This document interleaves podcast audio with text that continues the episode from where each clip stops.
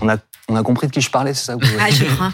En plus, on voyait les couleurs, on voyait. Donc il faut que je cite une grande enseigne avec un B, une Ah. grande enseigne avec un F, par exemple. Ouais, Vous exactement. avez les trois Exactement, j'ai les trois. Ah, Super, vous êtes trop forte. Ça me fait gargouiller, dirais. Pourtant, il est 13h. C'est Tiens, eh ben oui, c'est l'heure. Bon, euh, pendant que nous bossons, euh, si vous êtes à la maison, profitez-en, déjeunez, hein, euh, tout en nous regardant évidemment.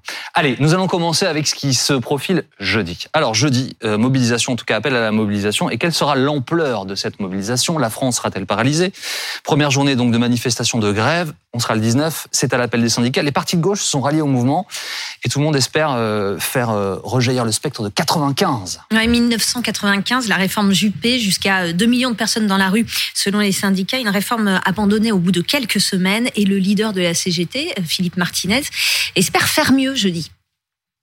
C'est euh, en tout cas une bonne référence. On peut faire mieux même. Parce que il y, a, y, y a du ras-le-bol, on est dans une autre situation, le contexte est différent, euh, il faut du monde. En 1995, donc il y avait du monde dans la rue. À l'époque, Alain Juppé, Premier ministre de Jacques Chirac, veut réformer les régimes spéciaux, ce qui entraîne des grèves massives, des mobilisations qui ont paralysé le pays pendant trois semaines. On est en fin d'année, à quelques jours de, Noël, des vacances de Noël, hein, le 12 décembre 1995. Plus de 2 millions de manifestants dans la rue selon les syndicats, 1 million selon la police, des manifestants qui s'inquiètent pour eux et pour leurs enfants. Moi, je suis infirmière et je me vois mal travailler jusqu'à 62 ans parce que j'ai commencé à 22 ans. Moi j'ai des gosses derrière, j'en ai deux. Deux derrière. Et à 65 ans, je serai derrière le volant et eux, ils seront au chômage. Ou alors à 30 ans, ils seront encore à l'université. Décembre 95, c'est la contestation euh, sociale la plus dure depuis mai 68 et une France bloquée. Écoutez Stéphane Siro, historien et spécialiste du mouvement syndical. En 95, euh, les trains ne circulaient quasiment plus du tout. Hein. On, a, on, avait une paralysie euh, totale de, du, réseau, du réseau ferré. Il en était quasiment de même à la RATP hein, pour ce qui s'agit des, des, des, métros et, et, des autobus, avec euh, l'émergence euh, de grèves par procuration. Hein, parce qu'en effet, il y a eu cette paralysie des transports pendant trois semaines.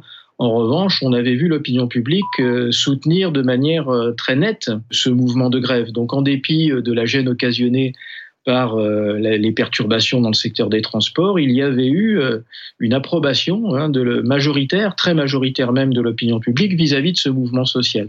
Et à l'époque, face à la pression de la rue, Alain Juppé, il recule. Et il retire donc son projet de réforme des régimes spéciaux. Ça, c'est ce qui s'est passé en 95. Mais depuis, la France a connu d'autres réformes de son système de retraite qui ont donné lieu à des mobilisations sans retrait des projets. 2010, par exemple, sous Nicolas Sarkozy, réforme qui repousse l'âge légal de départ à la retraite de 60 à 62 ans. Il y a des manifestations massives dans la rue au plus fort de la mobilisation. 3 millions et demi de personnes battent le pavé selon les syndicats, 1 million selon la police, mais Nicolas Sarkozy reste ferme, il ne fait pas bouger les lignes et la réforme est adoptée en l'état. C'est le problème. La première chose que l'on va regarder jeudi, c'est l'ampleur de cette mobilisation. Les syndicats, ils font front uni contre le report de l'âge légal. Ouais, des syndicats unis, symbole de cette union, cette image qu'on a vue cette semaine, hein, l'image des dirigeants des huit grands syndicats, mardi soir, ensemble, après les annonces de la première ministre sur cette réforme des retraites. En cœur, ils dénoncent une réforme brutale. Et c'est Laurent Berger qui prend la parole en premier, le leader de la CFDT, le syndicat qui parfois accompagne le gouvernement dans ses, dans ses réformes. Eh bien, pas cette fois. Toutes les organisations syndicales se sont immédiatement réunies pour construire une réponse commune de mobilisation interprofessionnelle. Celle-ci prendra la forme d'une première journée de grève et de manifestation le 19 janvier 2023. Parce qu'elle parce représente l'ensemble des travailleurs et des travailleuses, demandeurs et demandeuses d'emploi et retraités. C'est cette date syndicale qui donne le départ d'une puissante mobilisation sur les retraites dans la durée. Les syndicats espèrent donc qu'il y aura du monde en grève jeudi et du monde dans la rue. On a le parcours de la manifestation parisienne. Elle partira de la place de la République pour arriver place de la Nation en passant par la Bastille. Départ à 14h. Les partis de gauche se sont ralliés à cette journée de mobilisation du 19 janvier, y compris les Insoumis d'ailleurs, qui prévoient aussi une marche deux jours plus tard, le 21 janvier à Paris. Les partis de gauche donc manifesteront jeudi aux côtés des syndicats. On encourage tous les gens qui vont venir là à aller euh, distribuer des tracts pour réveiller euh, les soignants dans les hôpitaux et leur dire c'est maintenant, c'est le moment. Aller chercher les enseignants dans les lycées et leur dire c'est maintenant, c'est le moment. Aller chercher les ouvriers dans les ateliers et leur dire c'est maintenant, c'est le moment. Et ce moment, c'est jeudi prochain, jeudi 19, dans la rue, derrière les syndicats. Ça fait des mois qu'on s'attend à cette réforme, au fait qu'elle soit injuste. Elle est présentée, elle est injuste. Et comme ça fait des mois qu'on se prépare à la combattre, bah ça tombe bien, on est prêt. Il y aura des initiatives quasiment tous les jours dans toute la France, des grandes marches organisées par les syndicats nous y participerons également. Vous allez voir que ça va quand même remuer. Nous sommes en tout cas dans les starting blocks et prêts à en découdre dans la rue, de manière évidemment non violente. Alors, est-ce qu'il faut s'attendre à un jeudi noir? C'est effectivement la question qu'on se pose tous. Alors, d'après notre sondage ELAB pour BFM TV, près de 6 Français sur 10 sont opposés à cette réforme des retraites. 59%, hein. surtout les actifs d'ailleurs. Feront-ils grève? Iront-ils manifester? C'est assez partagé. Il y a 53% des Français qui disent non, nous ne sommes pas prêts à nous mobiliser. Et 46% disent oui. Les préavis de grève, en tout cas, s'accumulent depuis quelques jours, notamment dans les secteurs qui sont traditionnellement très syndiqués. Écoutez Stéphane le secteur des transports, euh, la SNCF, la RATP, euh, le secteur euh, également de l'énergie, sans qu'il y ait pour autant de conséquences pour le consommateur chez lui, hein, dans la mesure où les organisations syndicales du secteur le disent, il n'y aura pas de, coupure de courant, mais des délestages, hein, c'est-à-dire des, baisses de production qui feront perdre de l'argent à l'entreprise, mais qui n'occasionneront pas des, coupures massives chez les particuliers.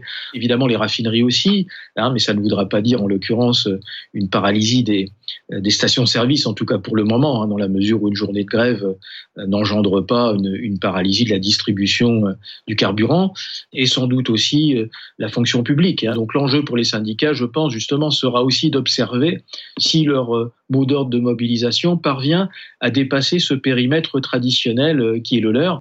Donc transport, énergie, éducation nationale, mais pas seulement. Des commerçants comptent se mobiliser, le monde de la culture aussi, avec des préavis déposés par la CGT. Euh, spectacle dans plusieurs grands théâtres nationaux, quelques perturbations à prévoir dans les stations de ski. Le secteur de la banque, celui de la santé doivent se mobiliser. La liste s'allonge de jour en jour. Pour ce jeudi 19 janvier, et sur le terrain, les syndicats préparent aussi la suite. Le 19, manifestation, grève et manifestation, il y aura du monde, c'est sûr, mais euh, c'est surtout ce qu'on fait le 20, le 21 et tous les jours qui suivent. Et puis comment est-ce qu'on articule les mouvements entre les différents secteurs pour perturber au maximum euh, j'en profite sur les trois secteurs que vous avez mentionnés, transport, énergie, éducation nationale. Demain, 19h, euh, vous pourrez poser vos questions à des syndicalistes qu'on mettra sur ce plateau. Habituellement, c'est le gouvernement qui répond. On verra ce que disent les syndicalistes aux Français demain entre 19h et 20h sur BFM TV. Alors justement, ces syndicats, Céline, ils veulent inscrire le mouvement dans la, dans la durée. Euh, est-ce qu'on pourrait revivre les blocages de 1995 J'ai posé la question à l'historien Stéphane Siro. Écoutez.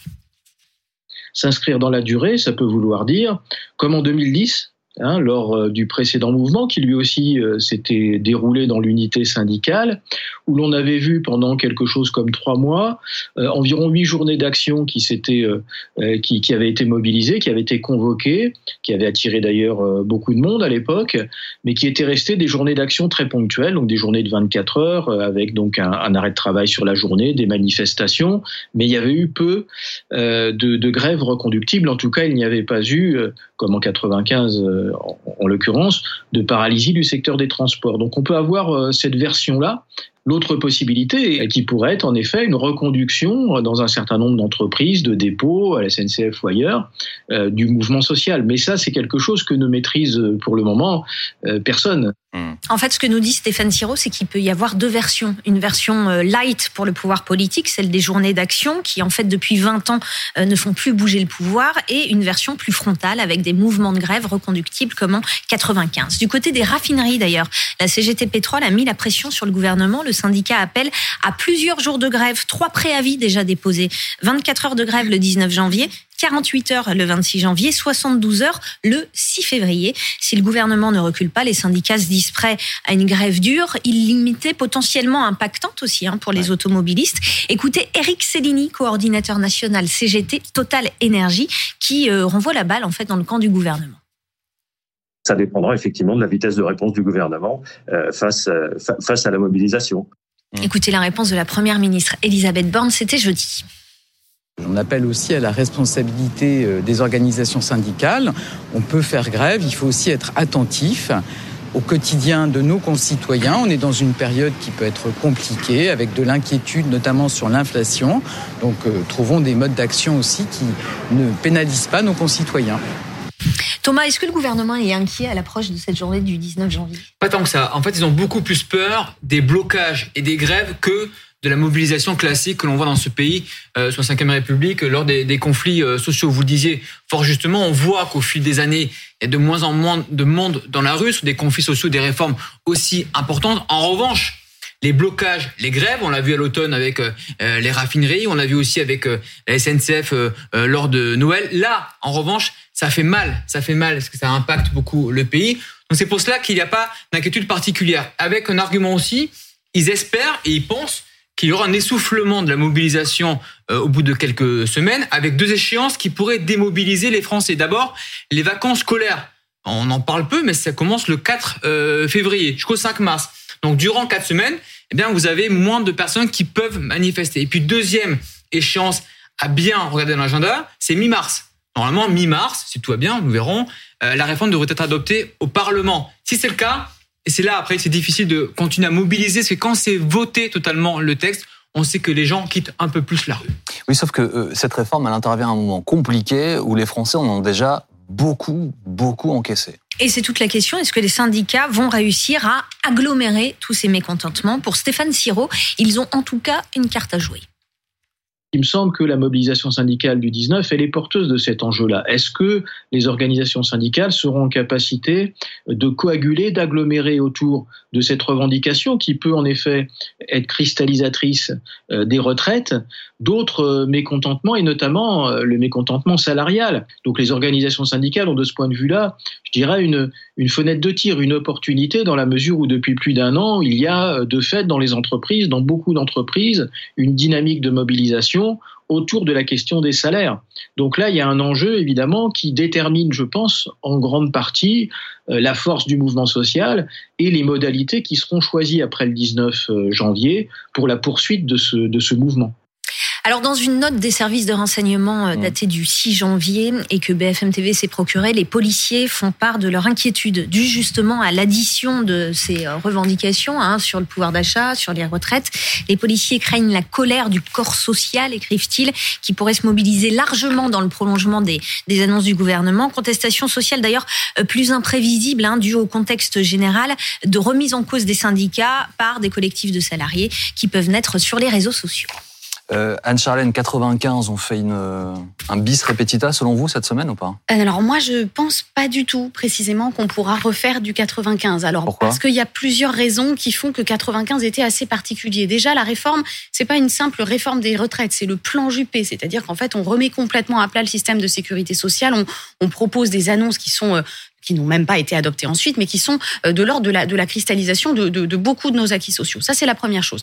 La deuxième chose, c'est que la manifestation sociale, elle se fait sous la forme des assemblées générales. Tout le monde vient, réfléchir avec les syndicats, etc. Et ça, c'est vraiment plus du tout comme ça aujourd'hui que les luttes sociales euh, se, se passent. Et puis, parce qu'en fait, dans euh, notre histoire des mouvements syndicaux, 95, c'est l'acmé. Et ensuite, depuis, ça n'est qu'une grande chute. Euh, ça n'est plus vraiment comme ça que les, que les Français manifestent. Donc 95, c'est des circonstances particulières, c'est une manière de manifester qui est particulière. Et je me suis amusée du coup à faire un, petit guide de ce qui fonctionne ou pas, euh, enfin de ce qui fait fonctionner un mouvement social. Et figurez-vous qu'il y a un élément clé euh, sur lequel on, on parle peu, qui est l'image. C'est-à-dire qu'il faut que ce mouvement social manifeste une injustice, arrive à montrer aux Français à quel point quelque chose de l'ordre de la justice sociale est méconnu. Et ça, vraiment une campagne de communication qui, pour le moment, n'a pas vraiment encore été faite. Donc, il faudrait, euh, c'est un vocabulaire euh, qui est, pris par les sociologues, passer d'une manifestation de l'action à une manifestation du papier, c'est-à-dire qui arrive à imprimer sa photo, son image. Donc, on, voilà, il y a, cette cristallisation qui n'est pas encore faite.